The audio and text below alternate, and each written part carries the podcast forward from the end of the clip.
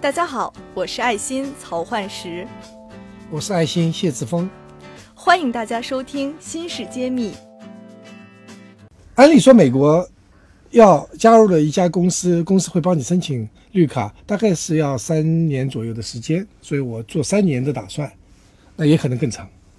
所以我在工作这个 Intel 工作的开始阶段，就是独立工作，做实验、做数据分析、数据写报告给老板，其他人能见面不能谈技术。后面是不是有什么事情发生，让您这种状态得以改变了呢？我原来期望大概三年时间能拿到绿卡，我可以会和能够和其他的工程师一起工作，能交流，这所以很痛苦。但两年左右的时间，大概在一九九零年，我是一九八八年进入 Intel 的。一九九零年的时候呢，某一件事件呢，改变了我在 Intel 的工作环境和命运。哇，这么神奇！所以这就是我们今天想跟大家聊的事儿。就是说，实际上有很多呃困难我们要克服。一九九零年的某一天，突然实验室有人敲门，门打开一看，我碰看到是另外一个部门的工程师。这个工程师平时是不应该和我接触的，因为说好我只能和我我的姚博士沟通。他手上拿了一篇学术论文，那是发表在《Applied Physics Letters》上，也就是应用物理通讯杂志，他说：“谢博士，这篇论文是不是你写的？”我一看，吓一跳。为什么？那篇论文是我的博士毕业论文，之后在美国学术杂志上发表。那么这个论文，我说你怎么有这篇论文呢？他说：“你别管，我们现在碰到问题了。我们现在生产上线生产线上碰到一个很严重的问题。”什么问题呢？就是说，所有的芯片用在电脑里，两个星期以后，它的性能就变得很差。我们把它叫做老可靠性问题。而这个问题，我们猜想、推断，可能是我们的晶体管出问题了。那这个现象，我们查资料、查论文，和你这篇论文上的现象和和。结结论有相似之处，这么巧合？我想不可能，因为我是一年以前发表的论文啊，两年以前发表论文，那个时候根本就和英特尔是现在做事情应该不相关的。我们现在已经两年以后的事了。或者说，这个论文你结果你别用，你千万别用，我我担不起这个责任。您对自己的论文没有信心吗？所以他就问了。为什么呀？难道论文是假的？对啊，数据是假的。我说当然不是，完全是真实的。但是我们都知道，在学术界做研究的时候，当你有一个实验数据，你发现一个现象，你重复几次以后，证明这个数据是可以重复的，你就可以证明你的实验结果是正确的，可以写论文了。嗯，这是学术的要求。学术的要求。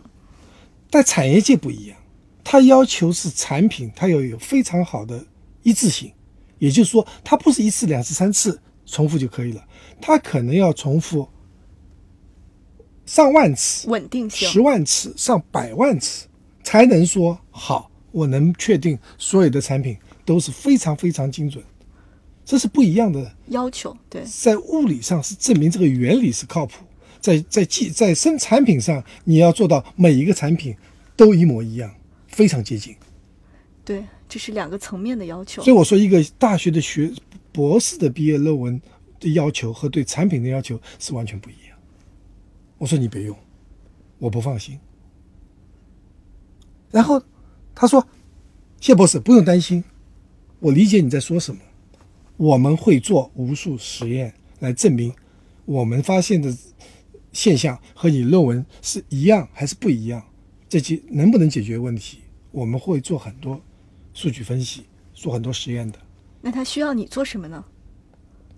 他需要我帮助来设计这个实验，因为这个实验是我最熟悉的，我知道这个实验的呃设计、实验的执行和最后的数据分析用哪一种方法是是里面的物理机制我都清楚。所以我说好吧，那你就做实验，有什么问题你来问我，但我还是不能参与你们的活动。对你有隔离在身上。结果他们就去上向总部汇报说，我们碰到危机，我们成立了一个危机公关小组，在英文里面叫 Task Force。我们希望谢博士加入我们这个危机公关小组 Task Force，一起来解决问题，而不是说偶然碰到问题再来问我。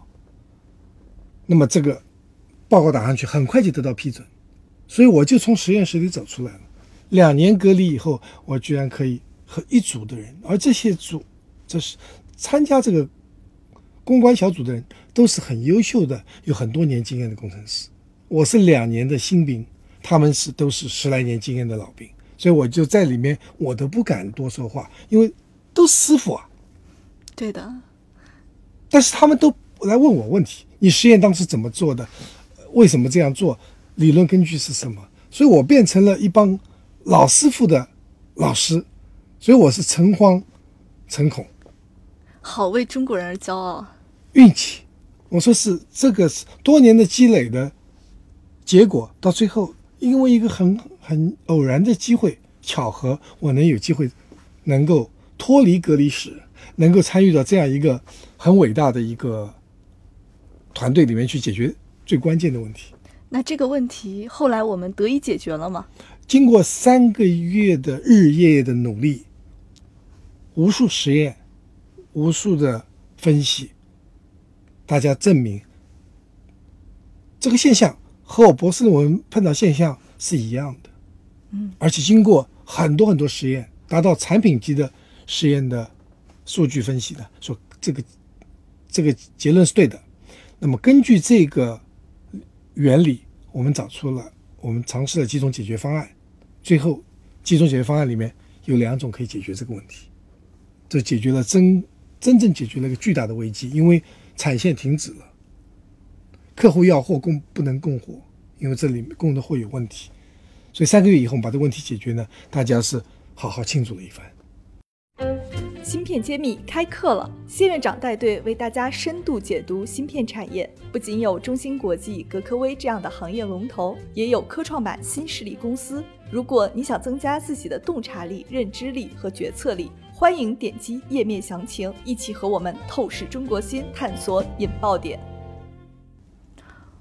哦，这个作为一个两年还背着隔离服在身上的这个新兵来说，确实是一个非常意外的一件事情。对啊，这有点是像 Cinderella story，就是由丑小鸭变成了明星了。有这个感觉，是一个在地上，一个在天上的感觉。我特别好奇，像 Intel 这样这个让员工非常拼命加班做研发的公司，能给你什么样的奖赏呢？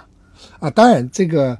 还是有物质奖励，还是需要的，有奖金，然后呢，还有一次呃活动，到很好的一个度假村叫 Pebble Beach 去度假去颁奖，我们这个小组因此而得到了获得了英特尔最高成就奖。